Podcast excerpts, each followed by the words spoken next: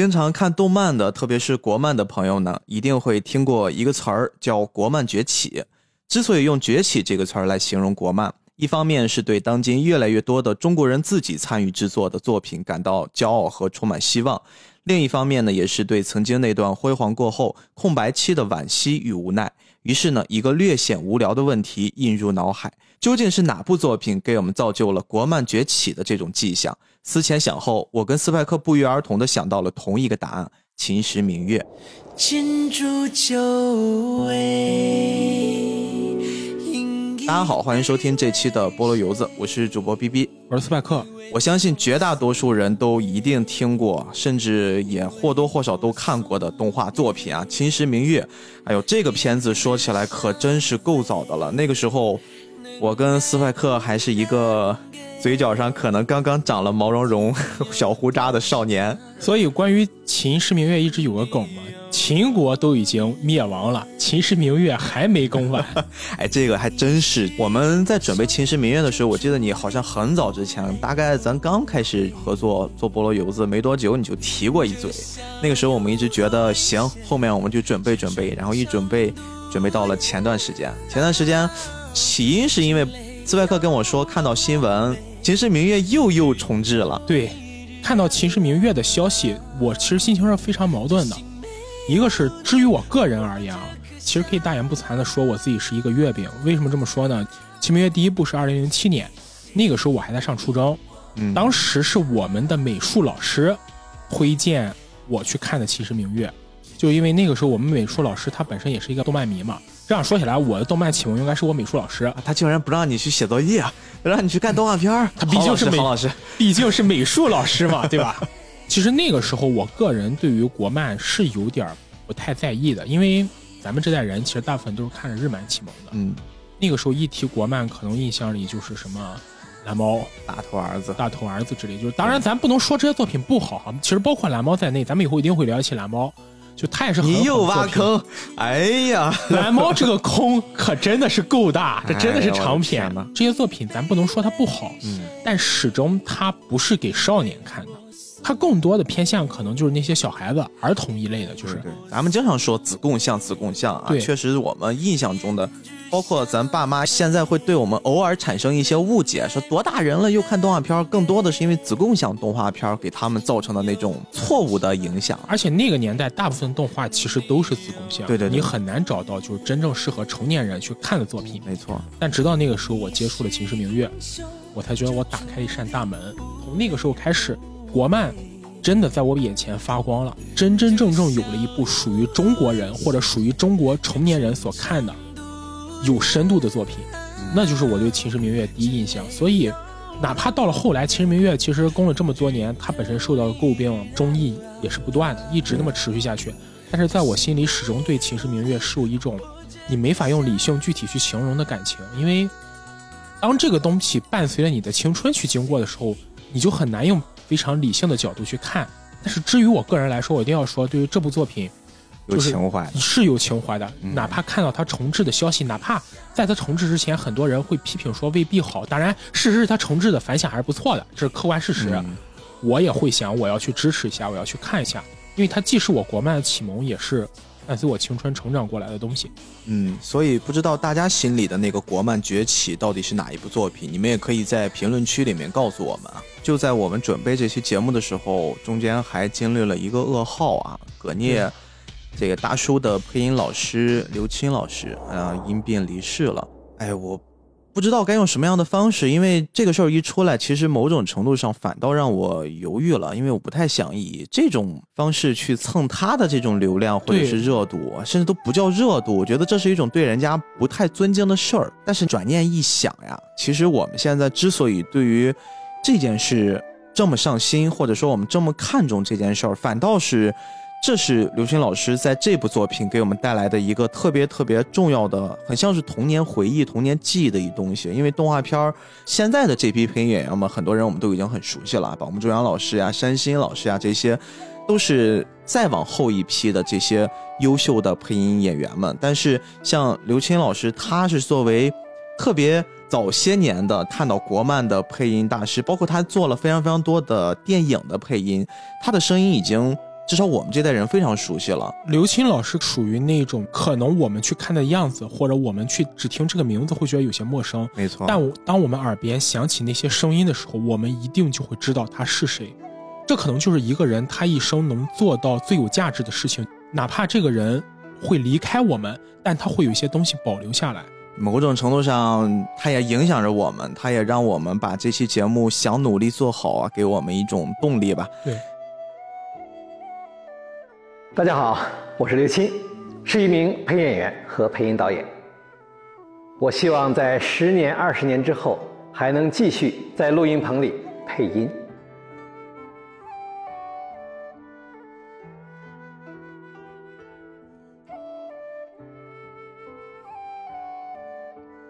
啊，我们这儿稍微的给刘鑫老师做一个小小的缅怀，以及仅代表我跟斯派克的敬意。啊，我们在做这期节目的时候，其实也稍微做了一些小的调查，因为我们要确认一下。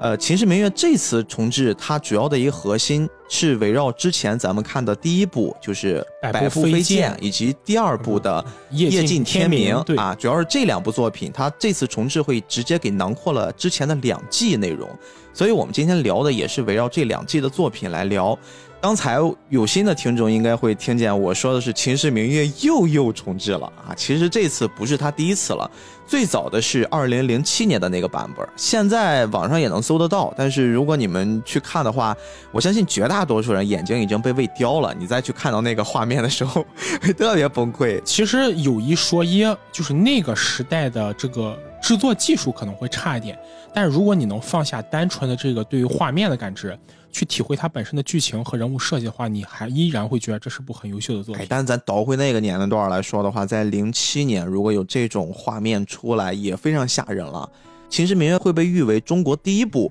三 D 武侠动画连续剧。那个年代，二零零七年能做到这件事儿的，可真不是一件普普通通的事儿。虽然现在咱们看这种三 D 动画已经满大街都是了，啊，技术也已经很成熟了。但那个阶段其实真的是一件不小的挑战，所以我们刚才开头说的那种国漫崛起，我们之所以用“崛起”这个词儿，又把《秦时明月》定为我们两个印象中的好像崛起的一个开关一样的存在，它真的是在方方面面好像都在做一种推陈出新，完全去让自己跟之前的那个时代画一条杠，甚至可以说《秦时明月》或者说《杭州玄机》，他们是在。继承了尚美影的那些动画传统之外，在中国动画上开辟出一条新的道路。可以说，3D 动画这种形式是在当时已经很成熟的日本动漫之外，又开辟出了一条独属于中国动漫的道路。我觉得这一点其实是一个相当具有开创性的东西。嗯，就它是用一个更先进的技术去讲中国人的故事。很多人在说：“啊，你们现在还在这吹玄机啊？玄机什么样？你们不知道吗？”我们知道，我们还真的是知道，但是。这个其实是在客观一点，对吧？你得有褒有奖，而且你得有批评。我觉得这件事儿是一个综合的东西，你不能因为他后期出的作品并不是那么深得你心，就导致他们之前所有的努力、所有拿到的成就和辉煌影响，他都不值一提。我觉得不能用这个逻辑来思考。是的，就是你不能拿现在的一些东西去比当年，而且当年那个玄机的氛围跟今天的玄机展现在我们面前样子，它还是不一样的。对，现在很多年轻人听玄机或者认识这个公司，更多的是以斗罗大陆啊，斗罗大陆入的坑，因为现在已经不是唯一了，但是稍微往回再倒吧个几个月吧，都不用几年啊，他们应该是国内唯一一个做年更番的动画公司。你想想这件事儿多么厉害，就是年更番可是不休息哦，每周都更新哦，这得是一个非常非常庞大的一个体系，一个制作工艺才能做到。其实还是因为斗罗大陆人气够高啊，是是。这个别催啊，我们到时候根据情况再来聊。我知道肯定有人说了，你们要做斗罗大陆了，别别别，你们放过我们。斗罗大陆这个东西可真的是个浩大的东西，比较难搞啊。我们先把这个真正我们想做的给做完，大家别着急。但是说回玄机，其实我这边简单看了看他们早期的一个制作人员。最早最早的那批人，还真的都是做游戏转型过来的。对，其实包括玄机的，可以说是《秦时明月》动漫之父吧。嗯，沈乐平本人都是做游戏出身的，这在某种程度上是他后来会选择以三 D 的方式呈现出《秦时明月》的最大原因。我们都知道啊，游戏产业相对于动画产业来说，它其实在技术上更新会走得更远。嗯动画产业相对来说，它会更加的偏理性和保守一点。一个脉络如果成熟的话，我们更多的会在这个成熟的基础上不断创作。而且，动漫产业是个更注重内涵而不是外在表现力的，但游戏产业不太一样。外在的表现力对于游戏来说是一个非常非常重要的卖点。很简单，你是不是够酷炫，对吧？你对这画面是不是就够精致啊？很大程度上会吸引一大批的人，因为这件事儿入坑啊，尝试一下。举个很简单的例子，《刺客信条》，大家即使没玩过也应该听过。但《刺客信条》一二代的时候，其实风评并不好。嗯，当时的游戏杂志其实对《刺客信条》的评价就是说，它除了画面之外，别的都不行。但就是因为《刺客信条》的画面，别管，有画面就行对，。就是因为《刺客信条》画面够好，所以它一代、二代一直出下来，出到今天，它才成了一个巨大的 IP。你从这个点上来看，沈乐平他会选择用画面来表现《秦时明月》，其实真的是他游戏制作思维来支配他后来一些举动。但是证明他也赌成功了。嗯沈乐平早年制作的游戏里面，相对比较有名的是一款叫《虚拟人生》的游戏，这个是我们玩那个虚拟人生吗？不是我们玩的叫模拟人生。哦，对对这个虚拟人生是个类似于大富翁一样走格子的游戏，啊但在那个年代，很多网吧里的单机游戏里面都会有虚拟人生这款游戏，是一个国产游戏。是一个国产游戏。如果你去看沈乐平早年的这个经历的话，做虚拟人生这点可能是沈乐平算是他早年资历里面一个比较显赫的。因为你毕竟这个游戏后来成了一个网吧必备的，咱不能说国民游戏吧，但每个网吧里都会找到这么一个休闲类的。嗯随着沈乐平不断做游戏吧，他其实开始有了新的想法，起因就是在于他本身是一个文学爱好者。就沈乐平在后来接受采访的时候，其实曾经多次提到过说，做游戏固然是好，但他认为有很多文字，尤其是他很喜欢中国传统文化，传统文化的表现通过游戏是比较困难的。因为你想，即使到我们今天来说，大部分的游戏它就不太有那种真正意义上大众化或者知名度比较高的能体现咱们传统文化的游戏。有做的好的当然是有，但是相对来说不是很多。它其实是一个用户的取向问题啊、对用户的取向问题，它会比较刺激，或者说它会直接的会给你带来一些感受，因为我们看到那种一些武侠的手游，或者说这种端游，它也会包含一些中国文化，但是你会发现，当那些存在的时候，中华文化的这个点在整个游戏大的体积之下，就显得不是那么重要了。对你这个说法是非常非常好，我特别赞同。如果你要通过游戏去宣传中国文化，其实本质上你宣传是游戏玩法，对，因为游戏是一个体验感的东西，你要带入进去才有感觉。但你带入进去，中国传统文化是有个门槛的，带入进去之后，你真的未必就能感受到这种东西，而你能感受到的，其实最直观的是游戏怎么怎么精彩。对我们玩游戏的，你们想想有多少人是真的看到 NPC 的对话，谁都不是鼠标，快点几下就过去了。其实咱们上次聊过英雄传说，其实说实话，很多玩英雄传说的人他也不会去看对话，是更多的是为了练级刷怪。咱们再回来说，沈乐平真正想要表达传统文化，他当时就想，那么我既然之前是做游戏的 A C G 嘛，嗯，从游戏转到动漫这个行业是否可行呢？而且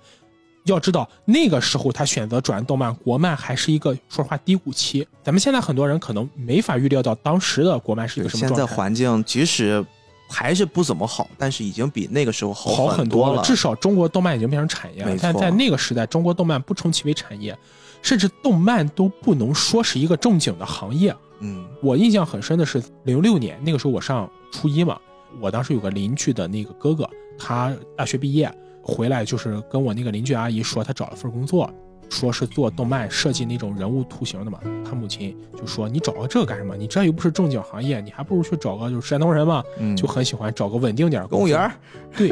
当然我们现在可能觉得就是不可理喻嘛，那么做动漫怎么就不是？但是我们要考虑到，在那个时代，动漫真的没有发展起来。也带着家长一点偏见。对，真的，即使现在这种偏见也是存在的。对对对所以说，当时沈乐平会选择投入动漫行业，而且要用 3D 去制作动漫。那个时候几乎没有 3D 漫，哪怕那个时候我们熟悉的日漫都很少有 3D 作品，真的可以算是一个特别有风险的事情。这个事儿需要他自己去牺牲很多东西。怎么说呢？前段时间，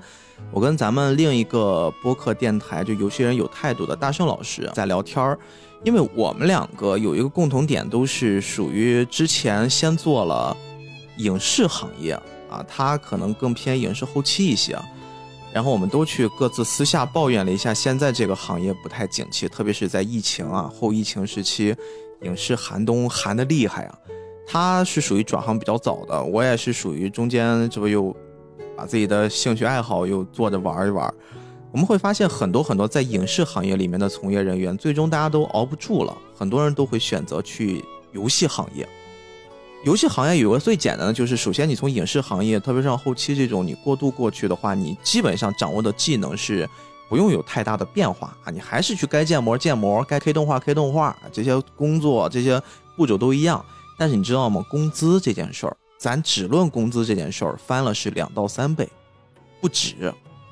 游戏行业本身就非常挣钱，现在真是一个非常可怕的，就是你会看到这市面上怎么有那么多游戏。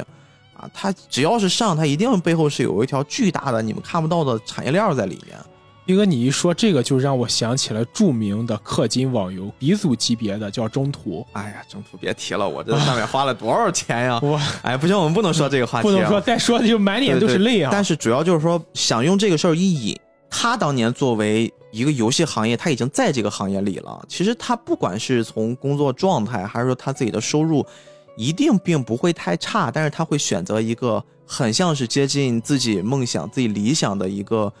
也是在为梦想去搏一搏吧。我觉得会有这种状态在里面了，所以说才会有了咱们后来看的玄机科技，才会有了秦时明月。对，仅仅从这个角度上来讲，不管后来对沈乐平是一个怎样评价，但是我觉得至少他在做这件事决定上，其实真的蛮值得我们去敬佩和尊重的。嗯，这件事儿也可以侧面去解释另一个概念哈，你看。呃，有心的观众会发现，《秦时明月》每次在上完了片头，那个《秦时明月》的一个 logo 一个字出现之后，在底下会有一行小字儿，四句话，叫“历史为古，艺术为艺，中华文明弘扬百世”。这真的可能是他当时的一个初心，从游戏转到做动漫，他就是去为了把自己心里面憋着的那股劲儿，在这儿释放出来。对，我们都说不忘初心，不忘初心，忘不忘暂且不论，但你得有初心才行啊。如果你一上来就没有，就谈不上不忘了。嗯，当然还是那句话啊，有了这个初心，能保留多久？其实，不管是对。其他行业的作者来说，还是对于玄机来说，可能都得打个大大的问号。哎呀，秦朝都快没了呀，你赶紧的吧，快点吧！你要跟秦朝一起吗？嗯，当然，我们刚刚简单的介绍一下玄机科技以及他的这个沈乐平老师。关于这个事儿，其实并不是我们今天主要去聊的一核心。当然，在我们聊核心之前。还要不得不引出另一个概念，也是我最近才通过斯派克知道的哦。《秦时明月》原来也是有一小说的。对，《秦时明月》的原著就是小说作品，它的原著是台湾武侠作家温世仁先生写的。动画的开头应该还经常会出现他的名字。对，其实说到这里，我想有一些人会奇怪，那么你沈乐平要选做武侠，我们也没意见。但你为什么会选《秦时明月》这样一部作品？为什么呢？不去选什么金庸，不去选古龙，《射雕英雄传》不好吗？关于这件事，坊间有两种说法。一种说法是说，沈乐平有一年去台湾旅游的时候，在台湾书店里闲逛，嗯，想买几本书带回去，但是当时因为囊中羞涩嘛，买不起几本好书，就是说那种真正装帧版。你想。金庸作品版权本身费用很高，现在其实咱们去书店里去看金庸作品，你也会觉得排版包括什么设计都很精致，它不像是那种随随便便的小说。金庸、古龙这样他可能买不起，但他恰好看到旁边放了一本《秦时明月》，而这本《秦时明月》上面写了几句话，大约就说继承了金庸和古龙的遗志，哦，挺敢写呀。对，开创了新世纪的武侠时代。然后沈乐平一看很感兴趣，把这本《秦时明月》带回去了，结果读了之后觉得还不错。然后就决定翻拍《秦时明月》，这是一种说法，但还有另一种说法，是说拿到《秦时明月》的版权费低。我更倾向于第二种。第一种人呀，刚刚也说做游戏的总不至于差这点，那怎么着？我买个金庸回去，这托运费太贵吗？这不至于，不至于。这里可能又有人要问，当然我们肯定有的观众听众们会想，那版权费低的为什么就要选《秦时明月》？版权费比它更低的还有。原因就在于《秦时明月》这本小说很有意思，写这本小说的这个人呢，他不是个武侠作家，温世仁他是个企业家，啊，他是个企业家，对，他是台湾兴趣，然后写了本小说。温世仁在台湾是个还比较成功的商人，哦，但他的兴趣是写小说，但是呢，因为温世仁最开始写小说的时候，他心里犯虚，怕自己写的没有人看，嗯，就自费出版了这套小说。嚯，家大业大呀！结果自费出去之后呢，一开始也没有多少人看，正好碰见当时沈乐平在台湾那边访问，想跟啊就是那个台湾一些知名武侠作家谈谈合作的事儿，温世仁就自告奋勇上门自荐，说我这个版权费很低，要不然你就用我的。哦互为伯乐，等于两人。对，就是互为伯乐。当然，我还是要说哈，这个说法真的是坊间传闻，因为即使这个事是真的，我想温世仁先生他已经去世了，沈乐平先生应该也不会主动把这件事拿出来说，所以说这个东西大家就听一乐就行。没事，下次咱那个什么，争取把沈老师叫拨了油子来亲自问问他。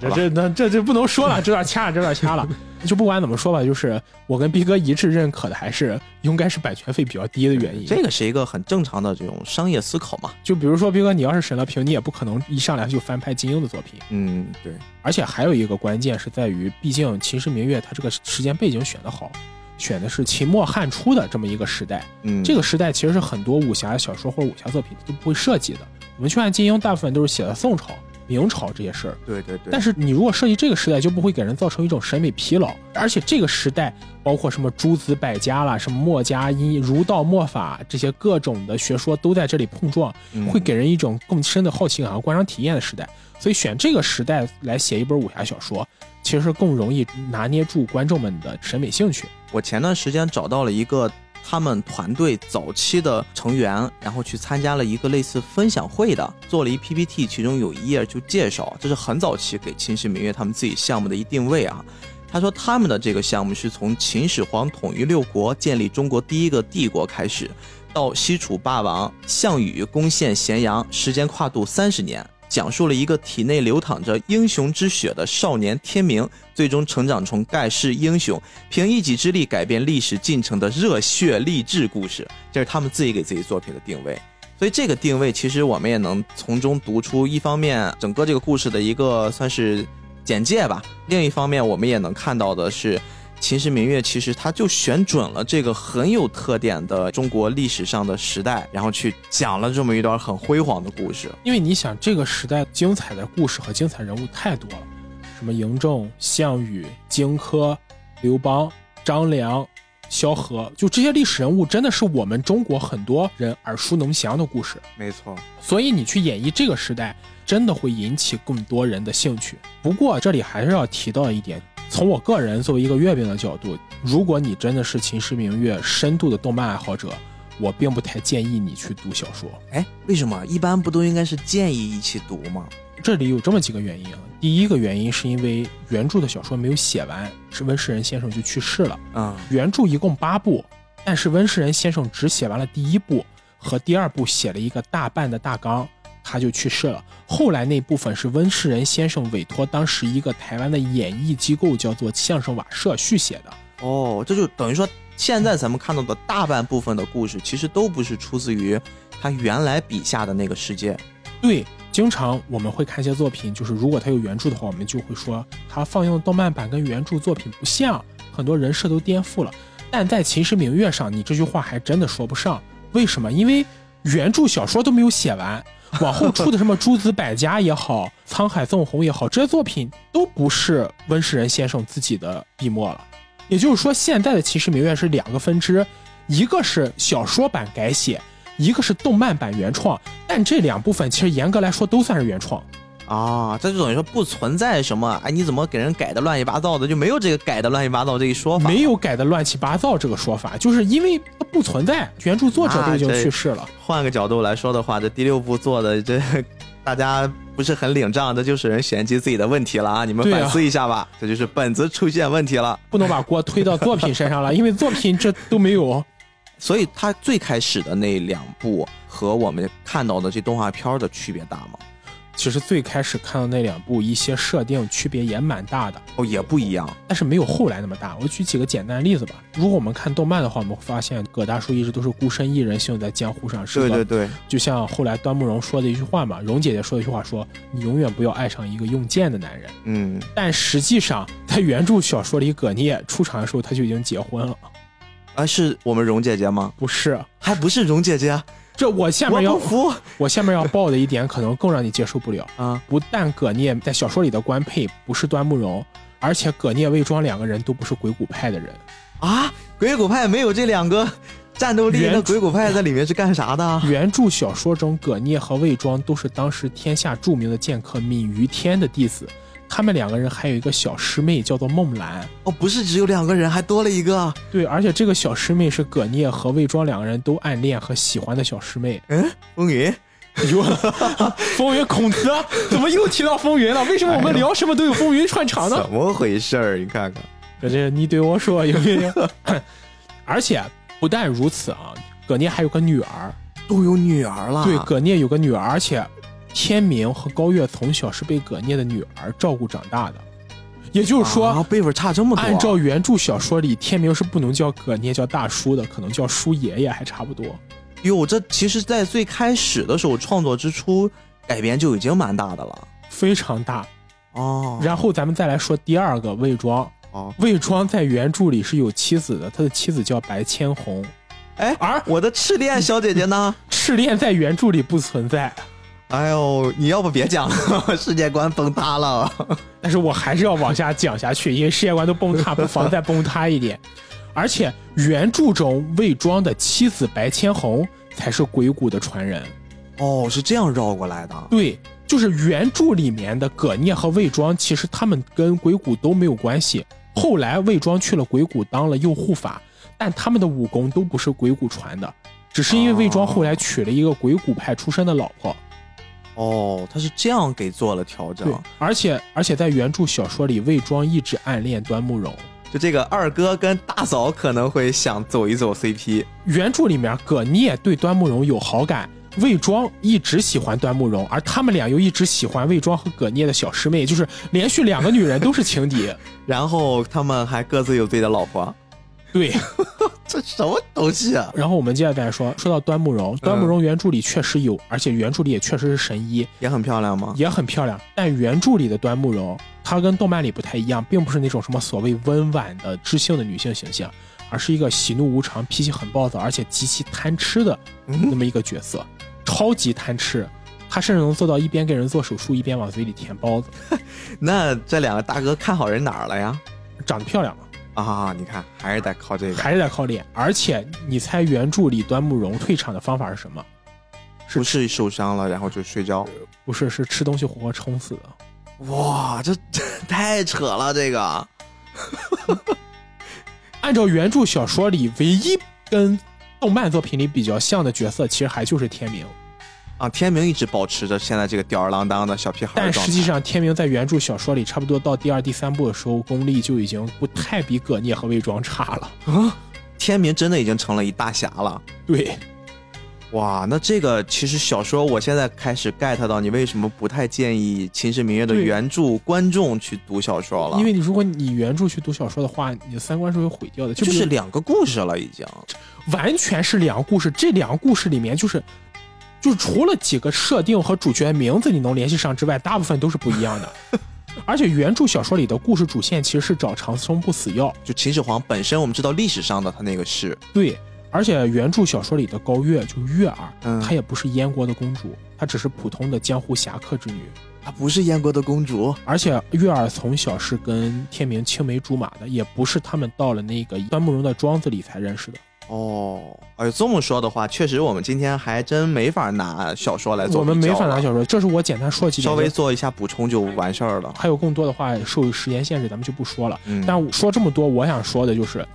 如果你真的觉得就是《秦时明月》，你对这个作品非常感兴趣，我反而不推荐你去看小说，因为动漫和小说基本上是两个故事。但是我这里要声明的一点是，如果你把小说当成一个独立的故事看，它还是很精彩。嗯里面描述的就是家国大义、天下纷争，还有人物之间的纠葛，还是很不错的。也是一个很精彩的武侠也是一个很精彩的故事，可能到不了超一流，但它绝对也是一流的作品。就是如果你能本着不去看动漫，直接看小说的眼光去看这部作品的话，我觉得也是不错的。嗯，反正我个人是读完了前两部，后面基本上就翻了翻，也没认真看。咱们其实说到这儿呢，哎呀，也该吊的胃口吊完了，该泼的冷水也泼干净了。我们开始回到这次剧情上。刚才咱们提过，这次的剧情主要围绕着早些年的第一部和第二部，哎，两部加起来一起来聊。其实这两部它的故事线相对来说比较清晰，很容易入坑。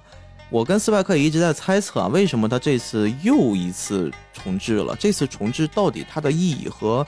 它背后想传达的一个什么信号？我们俩想来想去，我们自己猜测哈，或许是因为确实现在这个时代已经非常非常的好了，就是我们能看到一些优秀的作品层出不穷，而且也已经形成了自己的这种小小的二次元圈子、文化圈子。那么作为一部在我们记忆里面特别特别优秀的又特别特别早的中国动画作品，这个作品。它之前的不管是呈现的视觉效果、听觉效果，以及它的表现张力，好像都没法在这个时代里面呼风唤雨。但是，你又不得不承认它的故事性本身又非常的硬啊，又非常的可以让你去入坑。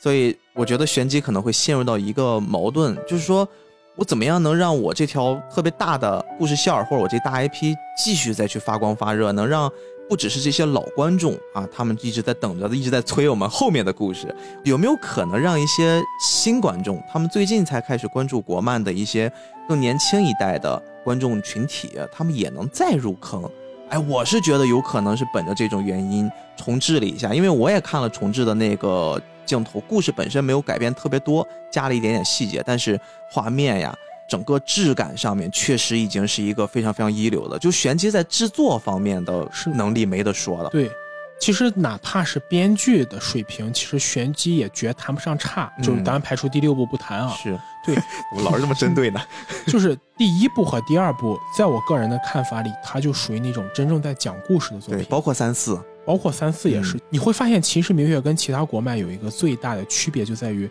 秦时明月》它不是一个扁平化的故事，咱们之前聊过《玲珑》也好，《一人之下》也好，包括我们今天聊的《秦时明月》也好，它都不是一个短平快的故事，它都是那种慢慢的让你一步一步的进入作品中的渗透渗透的东西。我们这个时代可能有抖音，有快手，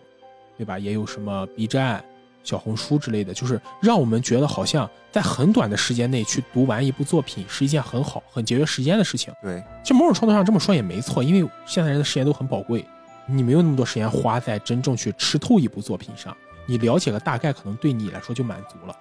但是换个角度来讲，如果你真的想进入一部作品中，体验一部作品真正的魅力，它真的不是几分钟给你讲完的故事就能覆盖的。嗯。我觉得《秦时明月》就是这样，可能也是因为《秦时明月》待的那个时代，我们没有这么多的这个设备那个设备，所以我们其实是有足够的时间去真正沉浸在故事为我们营造的环境中，去感受到那个时代的一些风土人情和那个时代给我们带来一些震撼。但是这个时代它可能缺乏的就是这样一种作品，大家都在扁平化，但是真正做事情或者是真正认真去讲故事、真正塑造一个世界的人在哪儿呢？我觉得。即使从这个角度来讲，我个人是要支持玄机重置百步飞剑的。嗯，这个东西就排除我作为月饼或者感性的成分，因为至少我们能看出百步飞剑这部作品是玄机还是想要通过他没有放弃，真正想要通过故事本身去打动人，而不是其他一些东西。我觉得至少这一点上，玄机还是保留了自己的初心。嗯，因为从他现在的这套制作逻辑上来说的话。它基本上是所有的模型重新做，所有的贴图，所有的这些 K 动画全是重新搞一遍啊！如果只是单纯用“掐烂饭”三个字摁在他们身上，我觉得或多或少不太公平。至少我现在也是在一直跟着他这部重置的状态看下来。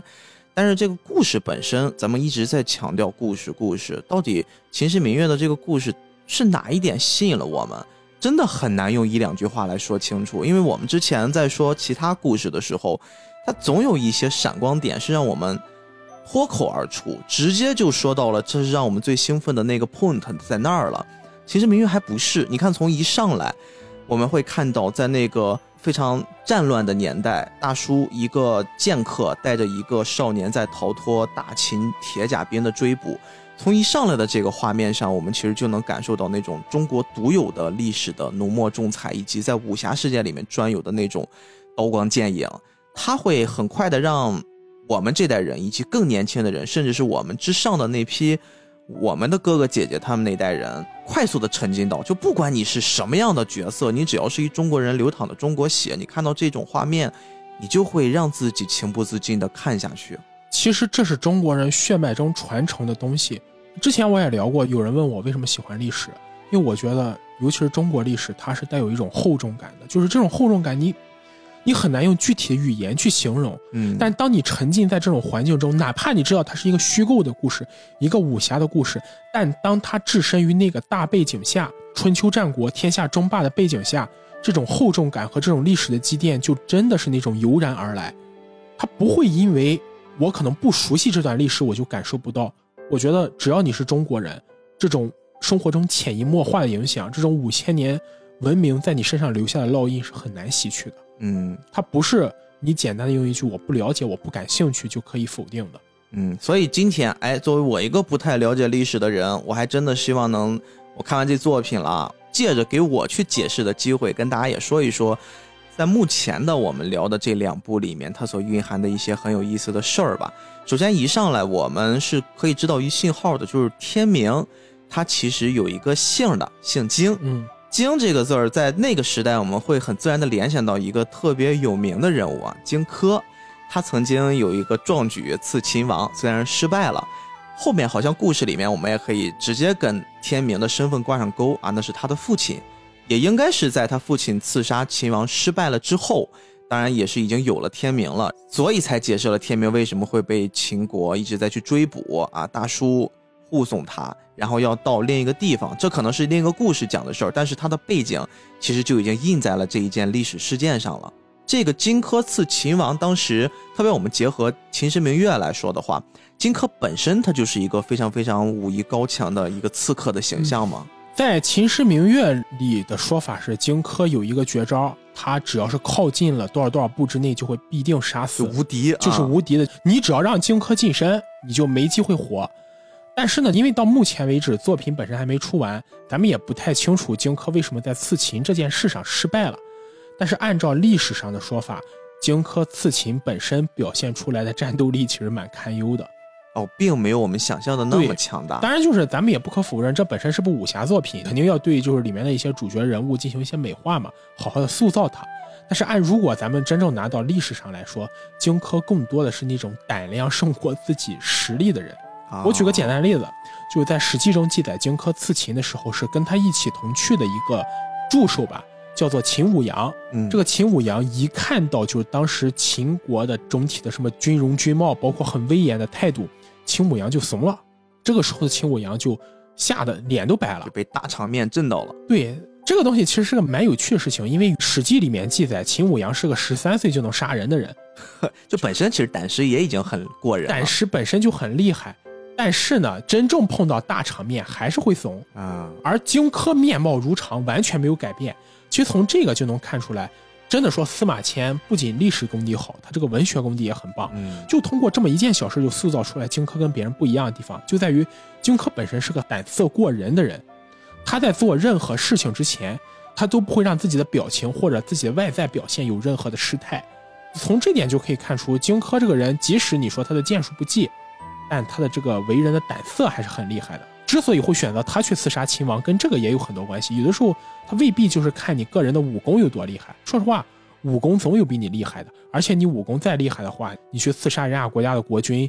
那你能挡得住多少人？是，秦始皇本身是不是也是会武功的呀？秦始皇是会武功的，还是按荆轲刺秦在历史上这件事，当时荆轲因为。从那个地图里抽出匕首追着秦始皇跑嘛，追着跑。但为什么他会追着秦始皇跑呢？因为秦朝宫廷的规矩是大臣上殿是不允许带武器的啊，就怕出现就是某些不该出现事情。也因为这点，所以荆轲刺秦时候，周围都没有人能帮得了秦始皇，只能眼看秦始皇被荆轲追着绕着柱子跑，就跟躲猫猫一样。但这个时候呢，秦始皇身边有个人提醒秦始皇说：“王复剑。”什么叫王复剑？就是虽然其他人不能带剑，但秦始皇是可以带的，毕竟是大王嘛。但秦始皇那个剑因为特别长，它不好拔出来。复就是把这个剑背在背上啊，就是你像如果放下面那个剑，我们都知道就是带的那个剑鞘拖地，你就不好拔。但你放到背上之后，从背这样抽出来就很方便。嗯，所以秦始皇听了这话，就从背上抽出了剑，然后一招就把荆轲打在地上。哦哟，那说明其实武功还不是只是会而已，还是有点厉害的。嗯，其实这就是我们还要联系到《秦时明月》说，为什么《秦时明月》会把武侠放在春秋战国这个时代？因为这个时代，无论你是贵族士人，还是普通平民百姓，常年战乱，多少手里得会两招。嗯，而且那个时候没有像后来的什么中国文化里面所谓重文轻武、崇尚文科鄙视武科这种传统，当时讲究的就是你得文武双修，你既得文章写得好，有治国安邦的才能，你但你同时也得能打。当时文武是不分家的嘛，今天让你去做地方官，明天可能就让你当将军带兵打仗。那要是在这种情况下，你不会武功，这在战场上不分分钟被人弄死了。嗯，所以说会选这个时代本身也是有一定原因的。这个时代大部分的知识分子有头有脸的人，他都会武功，而且武功还不弱。就连秦始皇，他身为国君，其实他是也是要每天习武的。你看，不能光看人家在吃肉啊，人家平时的做的这些锻炼啊，平时再去付出的这些努力，其实也是成为一国之君的一个必不可少的付出。按照马保国老师之前说的嘛，说你练的都是死肌肉不顶事儿。但我想说的是，这秦始皇包括当时的很多贵族，他可能他没有那么大的块儿，但要真打起来啊，那也是不虚现在。我们现在的人肯定是干不过人家了。你这就不是说你轻轻松松健身上几个月，他就能跟人家比的。那同样的，在故事里面还有一个我们一直在提的这葛大叔葛聂啊，葛聂其实在整个《秦时明月》里面塑造的就是一绝对的战力天花板啊。目前为止，唯一能限定他的只有剧情杀啊，整天让他负伤，要不就中毒，反正就没有满血状态。但是即使这样子，已经非常非常厉害了，少有人能在他手下能过几招，可能也就是说能活下来那概念，可能也就是魏庄能跟他五五开吧。哎，魏庄他的师弟。这个葛聂在之前应该也是秦始皇身边的大战力吧？他曾经也是会跟天明的父亲有过一些交集啊。我们这儿不能说的太透。而且，其实在这个剧情一上来，我们会看到他是叛逃了，从大秦帝国叛逃出来，一直护驾着天明，要把他送到远方。哎，送哪儿去呢？因为天明身上有一个，啊，我们在画面里面频繁能看到一个很像。被大蛇丸咬过的咒印一样的这么一东西啊，对，是在天明脖颈后面吧，还挺漂亮的。那个比大蛇丸咬的好看多了，五颜六色的，时隐时现。他要真被大蛇丸咬的话，那就没有主角光环了。对，所以他本身明面上说要带天明去把这个咒印给解除掉，但天明其实也有自己的想法，就是跟着大叔在一起变强，因为他自己是不知道自己身世的。他觉得自己变强，有一天出人头地，可能会被自己的父母知道自己，从而能跟父母相认。这是最开始年轻人和一个大叔两个人结伴躲避这些战乱，哎，一直冒险的这么一个理由吧。当然，也是在那次一上来的那场追捕，我们的葛大叔受伤了，一个人单挑了三百个秦军这优秀的精英将领们。呃，当然了，这件事可能也只能出现在武侠中，有点扯。对，因为在真实的历史上，以秦军的战斗力，至少在六国来说，可能三百个秦军，你换其他国家带一千多人才能打破。嗯，本身就很能打。对，就秦军本身就以强著称嘛。对，葛聂在作品里原本是秦始皇周边的第一剑术师，号称秦国第一剑客嘛。其实这个东西也是有历史原型的。哦，葛聂是有历史原型的。对，葛聂这个人物在实际上出现过。而且他在实际上出现，还是评论荆轲刺秦这件事，在史记中记载，葛聂是荆轲的一个朋友。他后来知道荆轲去刺秦之后，就预言荆轲刺秦一定会失败，因为荆轲这个人虽然胆色够，但他武功练得不够好。哦，这么直接就戳人家？对。而从史记上记载，其实你能看出来，葛聂是一个武功很高强的人。但是剑圣这个说法确实查无实据的啊，这个东西没有那么夸张，没有那么夸张，但一定很能打。嗯，所以这个东西也算是跟作品中的一个比较好的呼应吧，因为作品中的葛聂是秦国第一剑客嘛，也很能打。那可不是秦国了，我感觉就是天下第一了已经。这个东西不能那么满，因为说难听点，就是如果真设计，你看哪部作品里天下第一会有好下场？啊也是哈，但对他来说这一生也是一直坎坎坷坷的，也不太容易。对，刚才我们说他确实是在面对三百精英大军之下，也没有全身而退啊，受伤了。受伤同时呢，其实秦始皇他还是觉得，除了我派我自己的兵去处理这些江湖之事之外，我还是得找点江湖人去处理江湖事儿。哎，引出了咱们刚才说的这个魏庄。我们现在只说的是动画的剧情，因为四哥刚才一跟我说小说，我已经完全崩掉了。对，我们就不说小说，小说里的剧情更加复杂，咱们要说的话就没法仔细去说动漫了。他找了这个魏庄呢，魏庄曾经跟葛聂是师兄弟啊，他们同时拜在了鬼谷子鬼谷派的鬼谷。派的门下，他们这个门派也特别有意思，他们这个门派就每一任掌门只收俩徒弟。对，你会发现，我们今天在聊《秦时明月》之后，几乎每一个细节都能联系到历史事实。嗯。我觉得这是《秦时明月》特别特别强的一点，参考了大量的，它真的是就是你会发现它真的是用心在做第一、第二部，真的是不仅是作品本身的质量，它里面很多细节的质量里面都蕴藏着非常非常多的彩蛋。嗯。像鬼谷派，鬼谷派这个东西历史上也确实有。就比如说，我们很多人可能都知道成语故事叫孙膑与庞涓，啊他们两个人就是鬼谷派的学生。哦，也真的就是两个两个收啊。两不两个收这个说法，历史查无实据，嗯，但这两个人也确实都是鬼谷派的学生。啊而且鬼谷派里面说的就是两个学生，一个是纵，一个是红。啊，这个也是真的。鬼谷派沿袭的也确实是纵横家这个套路。嗯什么叫纵横家的？纵横家不是我们在《秦时明月》中看到什么纵剑法和红剑法。嗯所谓纵，指的是合纵，合纵就是指的当时东方的六国联合起来对抗秦国。因为秦国太大了嘛，任何一个国家都不可能单独击败它，所以大家联合起来有饭吃，联合起来就能活。而红呢，叫做连红，联系的联就是红树的红，连红指的就是像秦国这种的远交近攻。你们既然要联合起来对付我，我就搞远交近攻。比方说，我今天跟你齐国说，我只打魏国、赵国，你跟我一起打，打完之后咱们地盘平分。明天可能就跟什么赵国说，我们联合起来去打燕国，打完之后地盘也平分。也就是说，这一纵一横就是当时春秋战国时代最顶尖的外交嗯斡旋术，而鬼谷派要学的其实就是这两点：怎么帮助秦国统一和怎么去抵抗秦国统一。呀，他这个门派还挺精神分裂的啊。对，就是所以说就是像鬼谷派就是典型的精英教学嘛。我一次只收两个学生，这两个学生本身的资质一定也非常好，然后我就教给这两个学生不同的东西，让他们在自己不同的基础上研发。而且每一代的鬼谷都搞淘汰赛，你要是纵赢了吧，你就击败红，你当掌门；嗯，要是你的红赢了，你就击败纵，你当掌门。反正败在这个门下的两个学生，这辈子可能注定都不会有特别好的关系。但你换个角度想，人家是走质量而不是走数量路线。是是可能鬼谷派出现一个人，就其他那些门派一收收几千个，但鬼谷派这边收一个就抵得上人家几千个，其实也就回本了。我觉得，所以我们从葛大叔跟魏庄两个人身上，其实也能发现鬼谷派的这种神秘且强大的精神内核啊。两个人都是在江湖上赫赫有名的剑士，而且对于我们现在目前的这个局势来说的话，秦始皇会直接让身边的这李斯啊联系到了魏庄。跟他去商量啊，你去帮我把你当年那大师哥给我拿回来。你们俩有什么恩怨情仇，自己看着办啊。我只要他旁边那小孩儿。其实按照故事里的说法，是魏庄一直没有能胜过葛聂，嗯所以他对葛聂一直有很强烈的好胜心。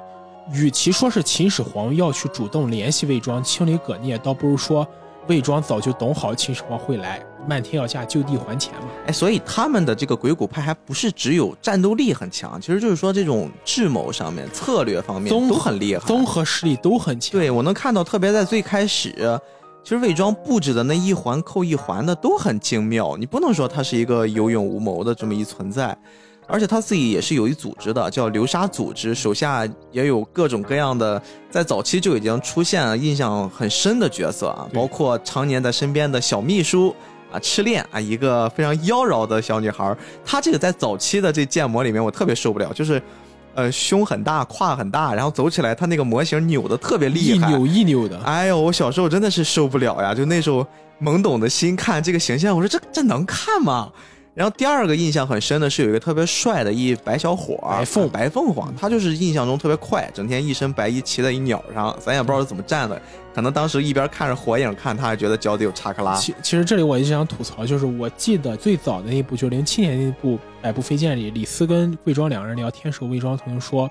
包括自己的杀手团，都是那种手既有颜值又有实力的人。但后来当我看到苍狼王和无双鬼的时候，对，就这俩人，这是你们是凭什么？肯定是很硬，对你们俩就实力，我确实承认啊很。厉害了。但你单说颜值，就是你跟魏庄、赤练和白凤一比，你们这个颜值似乎不是特。苍狼王还好说，一直戴着面具，你也不知道他到底脸长咋样。但是这个无双鬼一看那形象，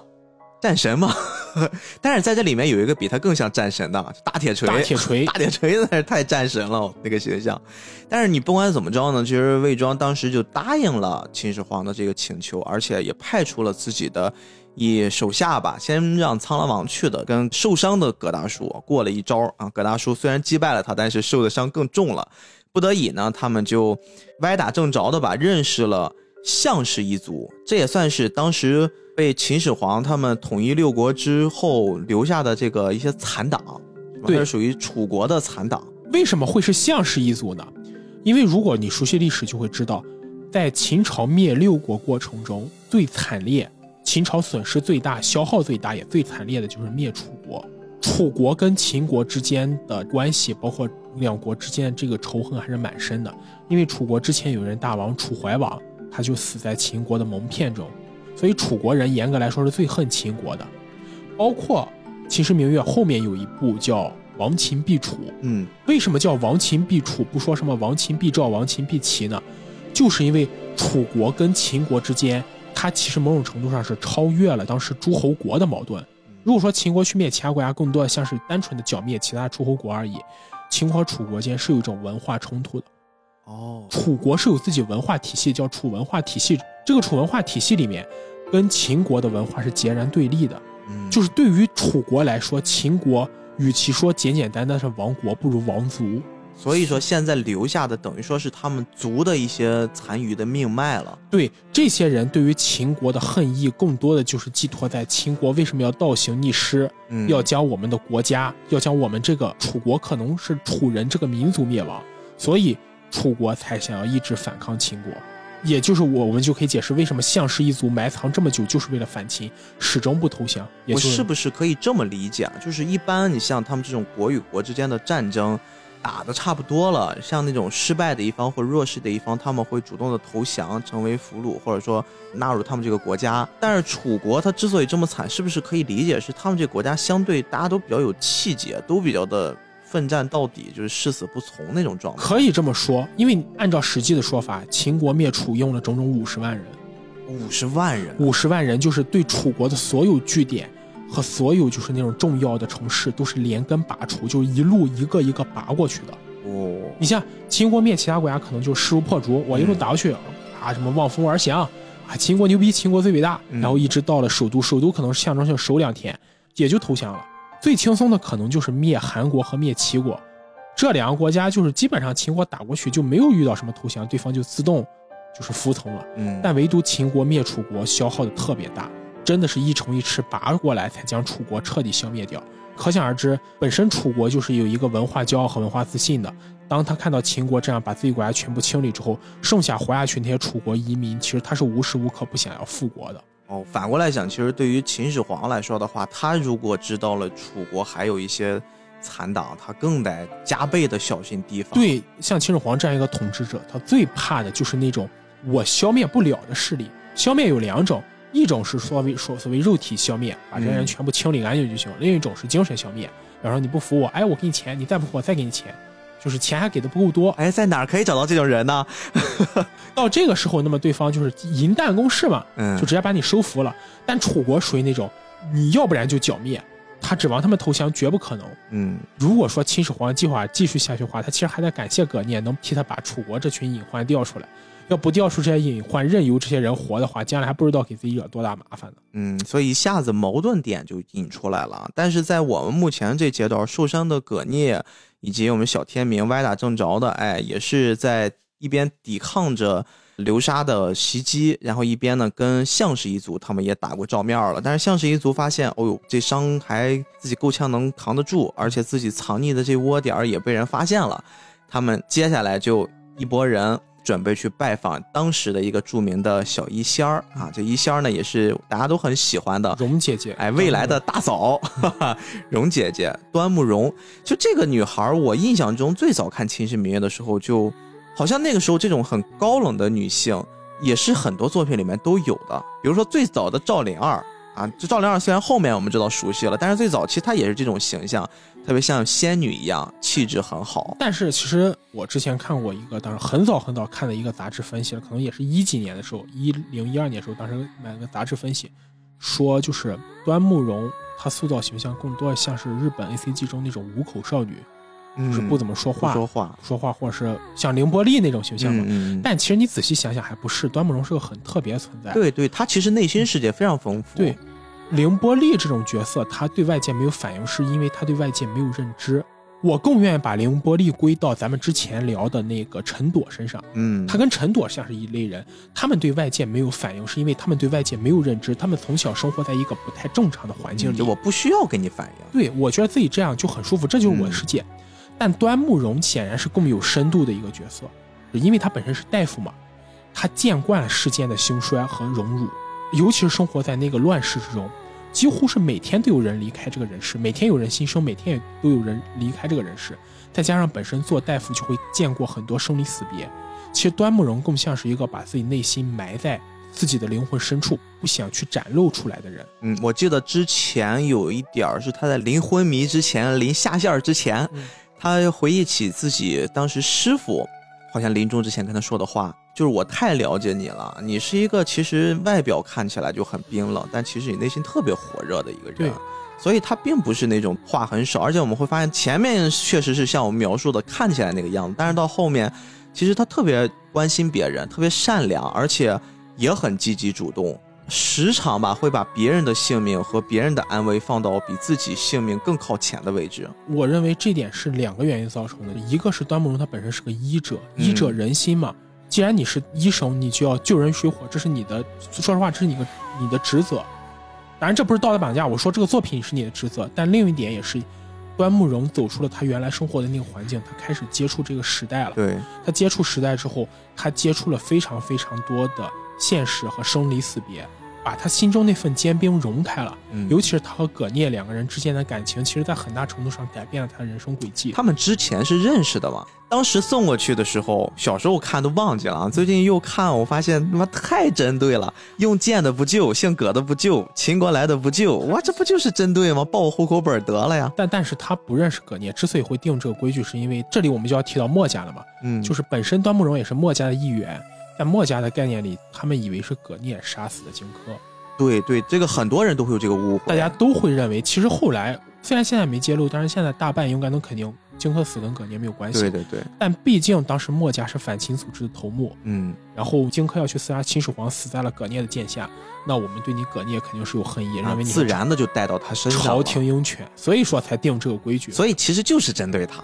就是针对啊就是。针对他的但他们俩之前还是不认识的，啊，就是之前没有别的感觉对线儿，只是因为大家都以为葛聂杀死荆轲，所以才会定这个规矩来稍微的恶心一下那。他后来爱上了葛大叔，到底是从哪儿爱上的？就因为把人衣服扒了扒，治疗治疗，就看到哇，好健壮的肉体，也不至于吧？当然不会这么简单，肯定是他们后来的相处呀。具体从哪儿爱上的这个东西，我倾向还是一点一滴，包括他们后来的相处，一起到墨崖机关城，就一路的冒险，一路的冒险相依就是为命。其实《明月》这个作品好就好在，它永远都是相处产生的感情，嗯从来不是那种哇，一看你一瞬间就喜欢了。所以我是不太倾向于回答那种，比如说，啊他从谁谁他们俩才开始真正有的嗯感情。嗯嗯我认为在《秦时明月》里的感情都是那种细水长流，一点一滴的一点一滴积累出来的。随着你对一个人越来越了解，你会对他产生更多的感情，而这其实也正是《秦时明月》本身非常非常难能可贵的一点，就他永远不会把一些感情写得很外放，嗯而是很内敛，需要你去认真品味才能体会到的。随着我们这个故事再往后推进，刚才斯派克已经也跟大家说了啊，其实我们看到这小医仙还有别的一身份，他其实是墨家的人。这个墨家是一个在这个作品里面很酷，他们会玩这种机关术，对，就是我们看似一些小木头，它其实里面包括一些齿轮，这种结构全是木质的。然后他们在自己巧夺天工的这种技艺之下，可以把它做出各种各样现在看起来都很酷的东西，比如说可以在天上飞的木鸟，然后可以一环扣一环，就像这种比电脑还要高科技的精密的机械设备啊，一些老虎、白虎都可以做出来。整个这个墨家也基本上是属于在当时大秦已经统一，大秦帝国已经诞生了，他会在深山老林子里边圈了这么一块地，变成了一个墨家的根据地。对，因为在这部作品里，墨家是反秦的主力，可以说是反秦的头号标兵。嗯，但是这点其实跟历史上不太一样，因为在历史上墨家在秦国还是蛮有地位的，因为墨家的一些政治学说和治理方式，其实在秦国人眼里是接触了不少的。啊，就没有那么针锋相对，没有那么针锋相对，甚至有好几代墨家巨子都在秦国内担任官职。我们很多人对秦国印象可能就是所谓的法家治国，但其实，在秦国治国的法家学说里是融合了很多墨家的治国学说，比如墨家的学说里有所谓的上同、上贤。嗯，什么叫上贤呢？所谓上贤，就是指最优秀的人治理次一等优秀的人，次一等优秀的人治理再次一等优秀的人。再次一等优秀的人去治理平民，这么一层一层按照秩序排列下来，哎，这跟咱现在这种官僚制度是不是很像？蛮像的。就墨家可以说是当时比较原始的先进官僚制度，而墨家这套理论其实跟当时秦国的官僚体系还是蛮搭的。就秦国虽然就是他们也用了什么法家那种支持攻战嘛，但秦国其实也是有内政官员的，而且法家更多的是以严刑峻法来维持整个秦国的体系。但在选拔人才上，秦国有很大一部分是采用了墨家制度。但是墨家其实一直去弘扬的一个概念叫兼爱和非攻。对，这也就是后来为什么墨家跟秦国翻脸，就说历史上为什么最开始秦国。会重用墨家，但到了后来，包括历史上和包括这部作品里，都是秦国会跟墨家翻脸，就在于这个啊。墨家主张的是国家要有秩序，但这个秩序一层一层排列下来，是每个人要爱别人，每个人要对别人付出真实的感情，这样才会建立起一个比较完善的国家体系。所谓兼爱非攻，就是每个人都像爱自己的亲人一样去爱别人，那么天下是不是就太平了？天下是不是就没有战争了？这就是非攻嘛。嗯，但是你想想看，秦国这套理论，秦国就是靠打下来的呀。对，最开始的墨家可能觉得秦国用法家，他不再按照那种血统论，会按照真正的公平的制度来治理国家，这是墨家喜欢的。但最后墨家可能发现，哇，秦国你还是要作战，你还是要靠去消灭别人来实现你自己的野心，那我们肯定就不能支持你了。所以到了后来，秦国和墨家就开始翻脸了嘛。这就是这个故事里的背景，包括故事里也是。那秦国，你用这么残酷的手段去统一六国，也没少杀人，我们墨家能接受吗？他们就于是自己偷偷的建了一秘密基地。对，这秘密基地真是太牛了，完全依靠水力驱动，可以形成一个类似永动机的这么一存在。其实，在真实的历史上，墨家其实就是非常非常注重科学技术。比如，人类历史上最早对于气象和对于物理学的一些研究，像小孔成像这种东西，就是当年墨家提出来的。在《墨子》这本书上记载，墨家跟农家很像，他们都是喜欢招社会中下层的弟子。农家会招那些善于种地、对农业科学有研究的；墨家会招那些什么手工业者、小工匠、小商贩儿。这些人的一些技术类的东西和这些人的一些对于自然科学的知识。都流传到了墨家中。墨家喜欢蓝领啊，对，墨家特别喜欢蓝领，喜欢就是无产阶级。墨家跟无产阶级关系很好，而且就是你像机关术这个东西，也并不是空穴来风。哦，真有啊，历史上考历史上真有这种，比如历史上记载过一个叫做验尸的人，嗯，这个验尸的人当年就曾经制作出来一个非常灵巧的人偶，就木头人做的人偶，带去给当时的就是周朝西周的周穆王表演那种舞蹈。然后表演过程中，这个人偶居然能向当时周穆王的一个妃子抛了个媚眼儿呀！早期的 AI，对。然后周穆王一看大怒，哇，这是我的女人，你要干什么？就想杀了验尸。验尸这时候马上跪下说：“表演这个他不是真正的人。”然后验尸就把这个机器拆开。周穆王一看，哇，都是机器，真假的能真的，就是连他是不是个人都看不出来吗？传说啊，这是传说，就是。姐，咱当故套了一外套，套了一个外套，然后把这些拆开之后，发现，哎，这个王一看是个木头人，而且这个木头人的这个心脏这个部分有个小白鼠在移动。嗯，验尸就跟周穆王说，我这个器人能够动、能够表演舞蹈的核心就是他心脏中的这个小白鼠。就包括墨家，墨家在真实历史上也就是以擅长制作机关为主。曾经我们应该学过一篇课文，大意是说当时墨子要去帮助那个宋国守城，然后楚国要来进攻。墨子就亲自带人去找到了楚国，说：“你不要进攻，我已经派人去守城了。如果你要进攻的话，一定会损失惨重。”就和当时楚王手下的公输班，也就是鲁班，一会儿我们会提到，来了一场模拟比赛。这就是咱们说那个公输家族。公输家族就是从这个时候开始的哦，跟公输班来一场模拟比赛，类似于那种沙盘嘛，嗯，类似于沙盒竞技。两个人互相制作工程器具，模拟一场攻城战，结果攻书班使尽各种办法都没有攻打到墨子守卫的城池。哎，这会不会就是咱们在这个作品第二部里面，他们说早期我们这个老祖宗有一三百年前有一场大战啊，惨败，预演的就是这场啊，这个故事预演的就是这个。哦，对上了。所以说，公叔家族也在这部作品中出来嘛，以擅长制作木甲机关术，他也提过自己的这个老祖宗就是鲁班，鲁班。所以我们说《秦时明月》这个故事里，真的就套用了很多历史上的真实。嗯，而且我甚至怀疑《秦时明月》这个所谓墨家机关术，其实还借鉴了游戏里面的东西。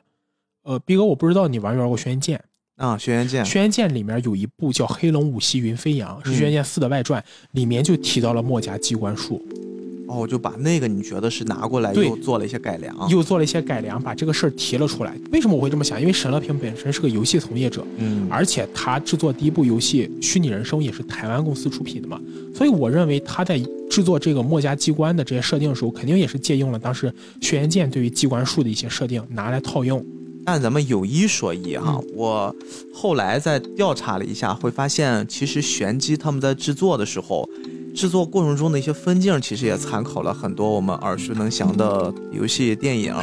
就比如说《最终幻想七：圣子降临》里面有一段，就踢法他们在教堂打架的那段，哎，跟第二部里面就是咱们的一仙儿啊，我们的蓉姐姐就很像，和那个隐福和隐福之间的打架那段打斗分镜几乎是一样的。最近其实有一个事儿，大家也都知道，关于。《斗罗大陆》里面有一段跟我们之前聊过，灵魂导演的《雾山五行》有一段枪战，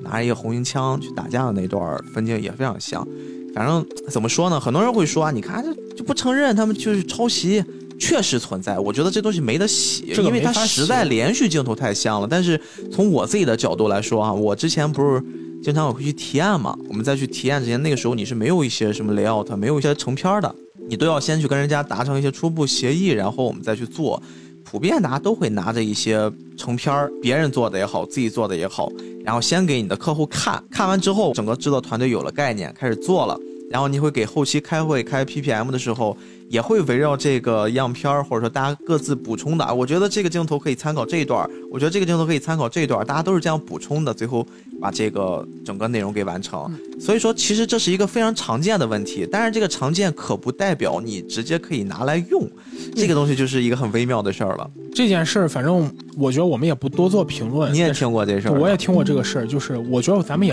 没法多做评论。这个东西可能就是玄机自己问题，但是我们这里还是要强调一点：借鉴归借鉴，但是你不能把这个东西真的当成是有则改之，无则加着办吧。对。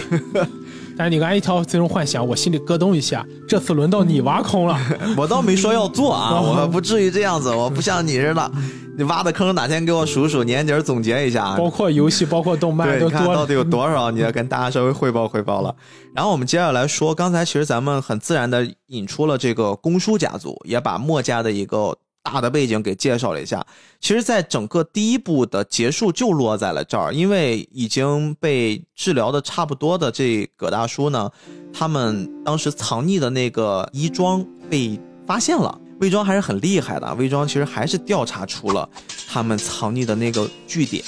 不得已，大叔他们就要做转移。转移的路上，一路也被不断的袭击，也被不断的阻截。但是好在是他们有惊无险的顺利来到了墨家的这大本营。哎呀，非常漂亮的那一段。对我，我一直觉得那段的整体分镜非常流畅，特别流畅，分镜很流畅，而且整体构造出来那个环境特别特别美，就像是一个世外桃源一样。其实你即使放在今天的众多国漫里面，能跟这个相比的也真的是寥寥无几。对对对，就咱们这里不得不。承认哈，《秦时明月》纵然它有再多问题，其实它塑造那种古风古色的状态，真的现在的古风国漫里面很少有能与之相比的。反正进去之后就开启了整个第二季的绝大多数的内容，绝大多数内容非常简单，就是他们躲在墨家里面，然后魏庄加上秦兵他们要去攻打，然后用了各种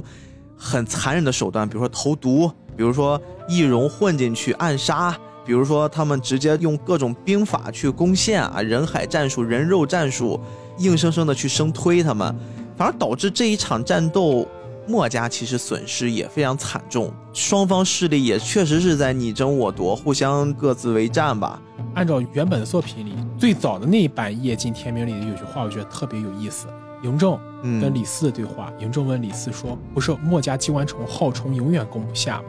然后李斯就回答一句说：“陛下，如果他真的永远攻不下，他又为什么要藏在深山老林里呢？”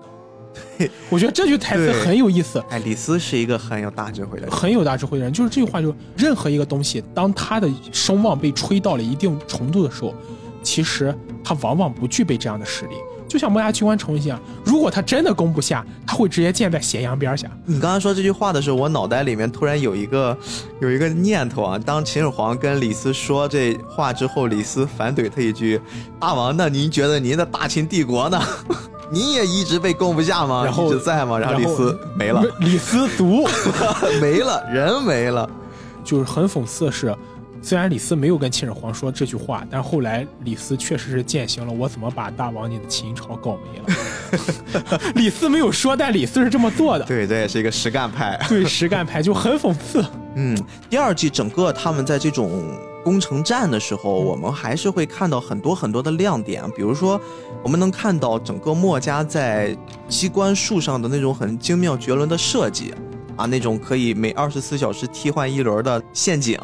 然后包括整个用水去当核心能源，不断运转整个城池的这种精密的机关，再包括像三小只。之前还没有四小只啊，那就是三小只，就是天明、少羽还有月儿，他们三个人被迫进入到了他们的密室里面，啊，很像是密室逃脱啊，一关接一关的。后来三个人还各自都得到了自己的一神器，少羽拿到了一个特别牛的枪，破绽霸王枪，对，那个枪还可以伸缩，我的妈，跟金箍棒似的。月儿是拿了一八音盒是吧？一个非常精致的叫幻音宝盒。最后，我们的这个天明歪打正着的成了巨子，拿了一个可以不断变化的，这叫啥呀？就是俩小木头块拼成的，但是可以不断的变化各种武器，什么盾呀、弓呀、剑呀，啊随时随着意念就可以变。小时候我在看这一段的时候，我还真特别羡慕，当时没有淘宝。我觉得如果当时有淘宝的话，我一定会在那个年纪去搜一搜，看我能不能买上这么一套。在我当年看的时候，我们当时还有论坛 BBS 嘛，嗯，就有很多人讨论说，为什么要把天明当成主角呢？在他们眼里，觉得天明就是一小屁孩儿，聒噪。而且天明还不是小说里那种我操一上来就就很牛逼的那种，嗯在动漫作品里，他真的是个就是不懂事的小屁孩儿，整天烦着别人，也没有对整个作品造成什么就是有利的印象，嗯也没有给大家带来什么帮助。但其实你从没有特别多的帮助，我们要严谨啊。没有特别多的帮助，只是一个打打闹闹的小孩儿。你看他既没有少羽的那种战斗力，也没有月儿的那种就是从小的医术和照顾别人的能力。他很勇敢，对可以说这三个少年中最没有用的那个。但是你去看这部的名字叫《夜尽天明》，你会发现，天明其实在这部作品里展示出的是那种他真的是一个侠。我印象很深的就是到后期几集里，大概是十六、十七集吧，当时公叔仇说的是，整个这个墨家机关城被毒药真与千叶覆盖了。如果没有人去打开那个换水的阀子，把毒药换出去的话，整个墨家机关城所有人都会跟着毒药死在这里。对，有一个红色的和一个黑色的操纵杆儿。对，但是说真的，就是潜水去做这件事的人，很可能即使你做成了，你也未必能活。关键是在这种环境下，你根本看不到底下是什么样子，你也不知道尽头有多远，然后下面是什么样的环境。最可怕的是，在下去之前，公叔仇老爷子还给了他一个错误信号，嗯说你去把那个红色的开关去掰开就好了，就只给他了这么一信号，然后天明就非常勇敢的自告奋勇的就下去了。我觉得天明真的就是在这件事上，他完全没有考虑到自己的安危。对，这件事的塑造上，真的他不愧为荆轲的儿子。嗯，而且我现在能感觉出天明这个角色的塑造，因为他当时是希望能是把几个角色会放到同一起跑线上去比较。你比如说月儿的聪慧，然后天明的勇敢，少羽的这种勇猛。其实他们之间放到一起，印象很深的有一点是他们在最后做一个抉择，有一分岔路口，一个是王道，一个是侠侠道道，他们各自去选择自己路，看似像是这种冥冥之中的安排，但其实这就是像他们各自的一种宿命一样。天明最后在月儿的陪伴之下，选择了侠的那条路，但是侠的那条路反倒不是像我们想象中的那种，就是他要经过一个多么惨烈的战斗，他要经过一个，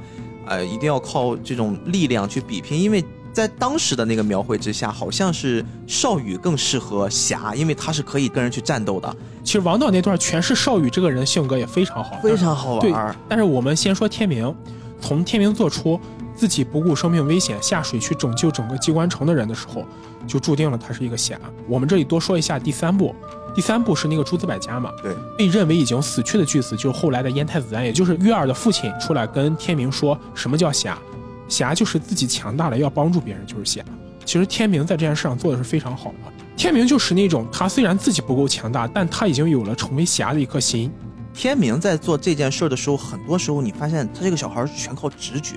那个时候没有人教他，最多就是他会偶尔回想出他大叔在平日里面给他的一些教诲，或者说一些潜移默化的灌输。天明出场的时候就像一张白纸，他之前的记忆都已经被封锁了嘛，嗯，他所有能对这个世界获得的信息都是大叔，也就是葛聂对他的感知。但是即使一张白纸，他也会对这个世界有回应。如果我们假设天明不认可大叔对他说的话，他不认可大叔教他的侠和义，他可能这些东西他都不会做到。对，但恰恰我认为天明通过自己直觉去做出了一系列判断，才说明他是一个天生的侠客。葛聂的这个引导也非常的高级，你发现没？首先，天明这个性格，他不是一个就是那种你调皮，我骂你两句，然后我就能把你说服的那种孩子的性格。葛聂也从来不会像是普通人对于这种皮小孩的这种教导啊，你怎么应该这样？你这样不对。他很多的时候是套用之前咱们聊陈朵的那个逻辑里面，他会不断的给天明一些选择，他会让天明知道你这样做其实已经错了，但是这件事儿已经发生了。我告诉你的是，接下来如果遇到这种事儿，有没有一种可能会更好一些？或者说，我告诉你一些侠之大者，你可能现在这个阶段领悟不了的话，未来你再遇到这事儿，或者说你花一段时间经历一些事儿，早晚有一天你会明白的。哇，这种教育的逻辑会让天明，你会发现。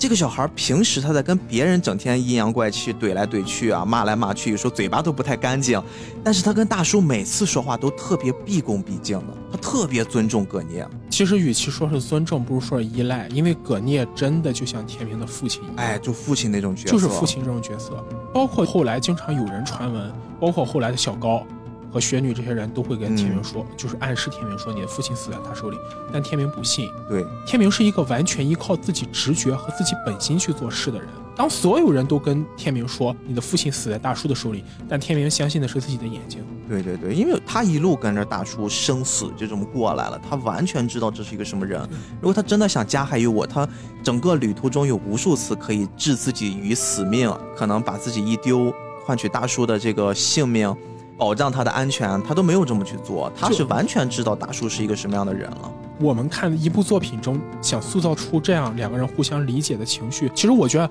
他跟大叔两个人之间是既有亲情也有友情的，嗯，就能把这两种情绪塑造的这么的生动，就顺理成章，没有任何突兀是非常难的。所以刚才我们说侠，一方面指的是天明自己的本性，嗯他可能真的就是一个具备侠的特质这样的一个孩子；另一方面，也是因为他在整个成长的路途上遇到了一个真正侠之大者的角色，在一直引导他，把他引到了一个像侠一样的角色这样的道路上，那就是葛聂。那我们说到另一边儿吧，另一边儿我们刚刚说还有一条分岔路是我们少宇小朋友选择的这个王道。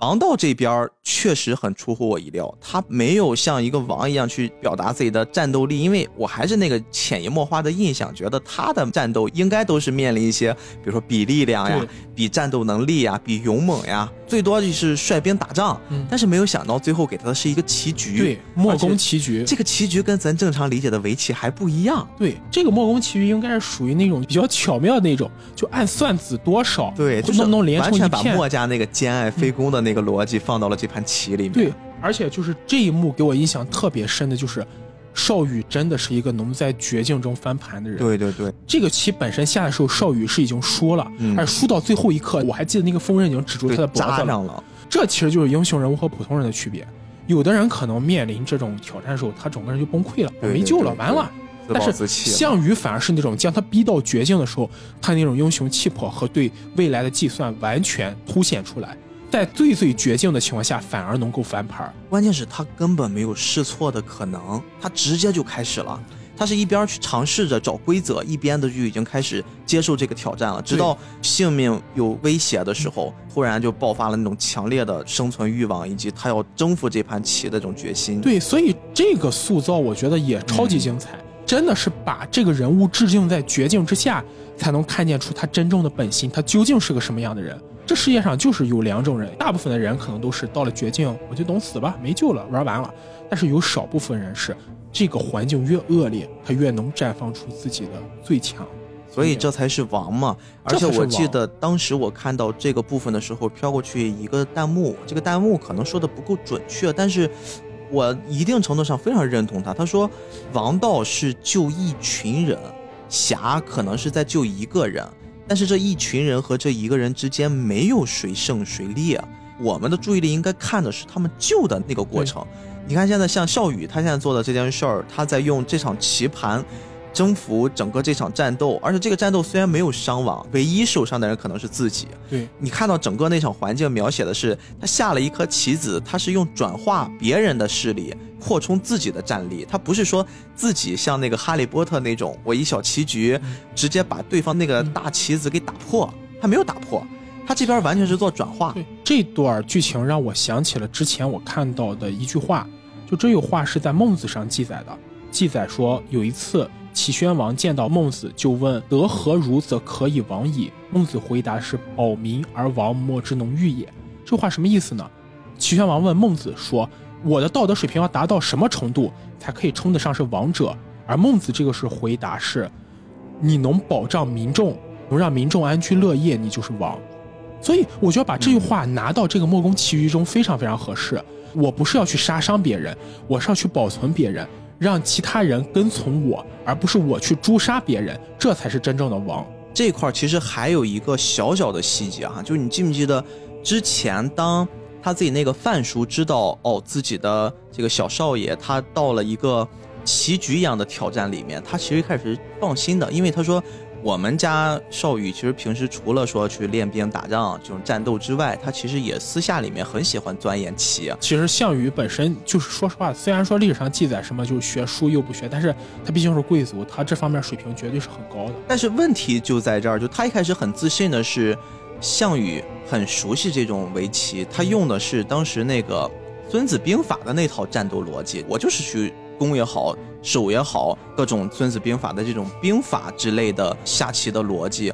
但是当他突然知道这场棋局跟他们之前的棋局不一样，他就开始非常担心，因为他会发现整个从逻辑、规则上是完全不同的，等于说项羽比普通人就完全不懂这个游戏规则，他刚一接触，他快速吸收，其实还要难，因为他体内已经形成了一套。另外的逻辑，其实就好像咱们，我不知道斌哥你听没听说过，就是你我两个人都去学一样新东西，之前你学过这个东西，跟它类似，你反而比我更难掌握。对，因为你先要去改，然后要再学，学的时候还要打破自己的一些认知和自己积累起来的那种熟练度啊，这种东西其实是特别难的。所以侧面的更能反映出他的一种真的就是临危不乱，以及他自己对于整个。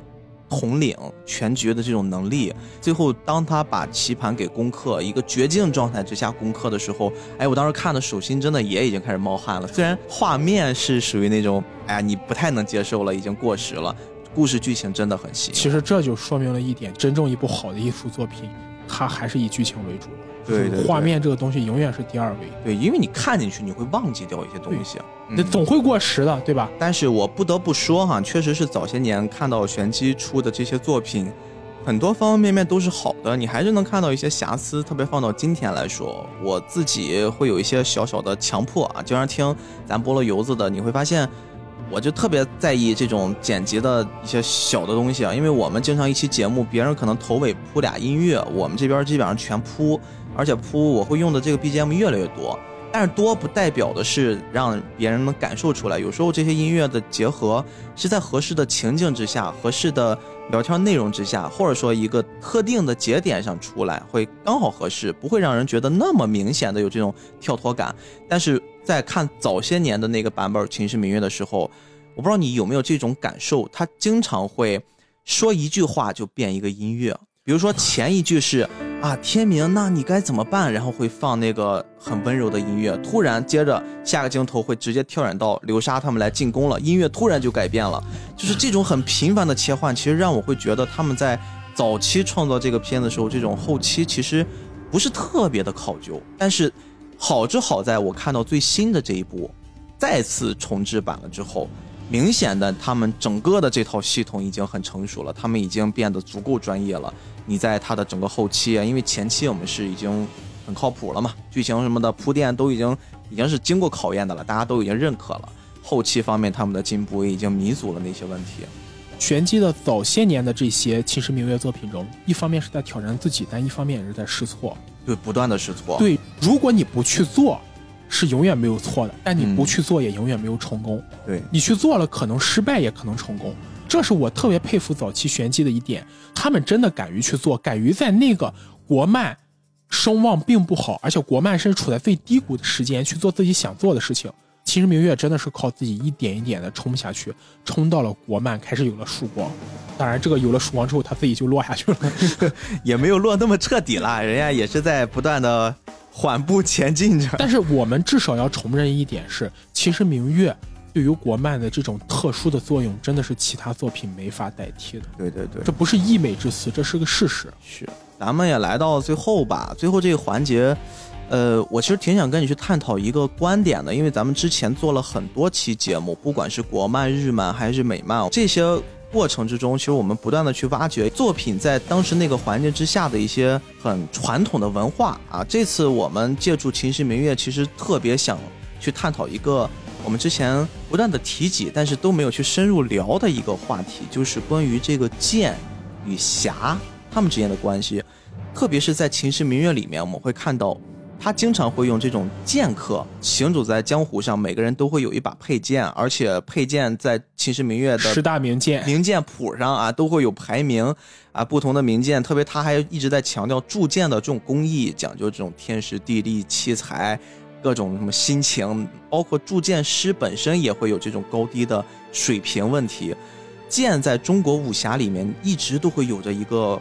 甚至比角色还要重要的地位。特别我们之前聊那个风云的时候，还有什么各种什么剑痴、剑贪，对吧？剑狂，会有这种封号。剑这种东西，你认为在中国武侠里面，它到底是背后蕴含怎样的一种韵味呢？其实剑在我眼里，更多的是中国武侠文化对中国传统文化的一个延展和体现。我们都知道，中国传统文化里其实是重文轻武的。中国传统文化里可能更注重文人，而觉得武人都是那种大老粗之类的。嗯，但唯独有一个特别独特的点，就是剑这个东西，在中国传统文化里，它不是作为武器存在的，剑可能更多是作为一个人品德和一个人性格的象征。哎，这儿我就不得不打断问一下，你为什么是剑呢？因为我们知道，在中国的这种兵器谱上。什么刀枪棍戟棒，什么各种各样的奇怪的兵器，什么锤子全都有。就为什么是剑呢？因为剑它更多的是一种君子的象征，剑是君子的象征。我们如果说一传统文化，都会知道，在春秋战国时期，君子是要佩剑的。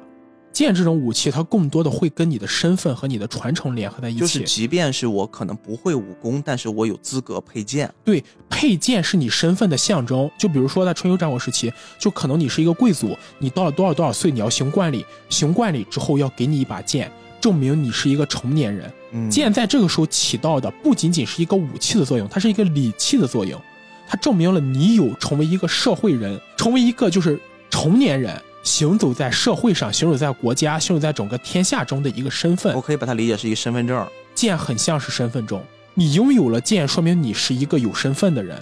证明你和普通人和庶民不同的形象。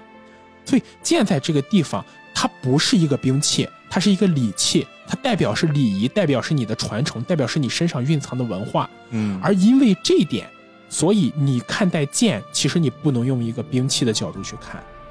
看待剑更像是一个人的写照，它是人的一部分了。它是人的一部分，它是人的一部分，它是你灵魂的一部分，也是你文化中流淌血液的一部分。所以，我们发现很多武侠作品中，剑永远都是排在第一位的，就是顶尖高手都会用剑，也就在这里。就是你像刀、枪、戟、棒、锤这些东西，它都起不到这样的作用。这些武器是没有文化属性的，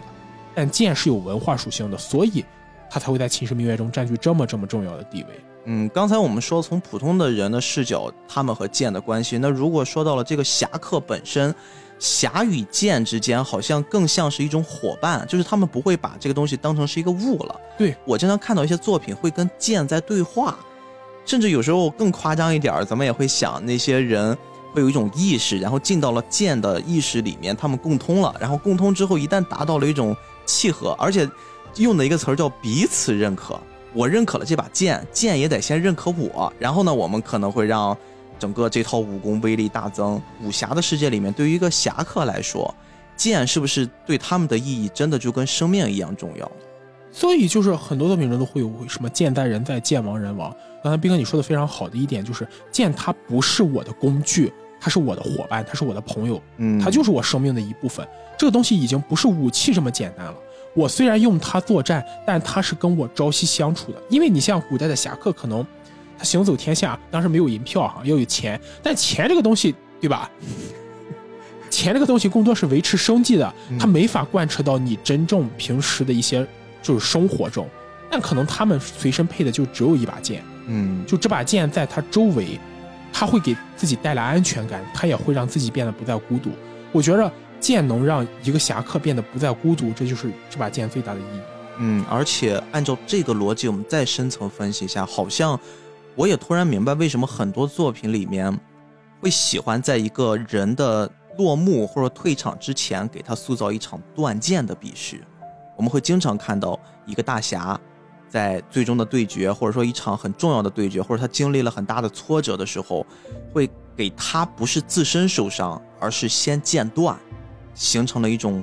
人格上的悲壮感，然后我们会带着那种哇，他的剑断了，他是不是要完了？哎，我们会潜移默化的会带着这种情绪去看他接下来的故事。当然，如果他的主角光环足够强，可能他会得到一把更强的剑。你是不是在暗示步行云绝世好剑没了也能火？但是如果不是的话，我们就会看到他可能是一个时代的落幕，真的就是在那场剑断掉了之后，然后他的这个时代可能也就结束了。对，可能接下来退出江湖，配了一把木剑啊，这是武侠片子里面我们也经常会看到的那种形象。但是随着这把木剑替代了那把他的名剑，那这个人的江湖只会流传到别人的嘴巴里面，而不是在行走江湖的过程之中会经常看到他的身影了。就是会有这种江湖上的宿命感，这也是我们中华传统里面的武侠会。不用去张开嘴巴告诉你，而是我把它放到了不同场合下的意境里。中国的文化，有时候真的就特别特别像是这把剑和这个侠之间的关系。对，是你要去体会，而不会非常直白、直抒胸臆的告诉你。因为中国文化讲究的就是这个意境，什么东西都大白话跟你说了，你可能就自己没有办法感受到这种美感了。这种写意的美感是非常重要的东西。当你能体会到这种东西的时候，可能你就会理解一部作品。对，可能我们也理解了皮毛吧。对于这种武侠的世界，对，太庞大了，而且武侠的世界实在太精彩了。我相信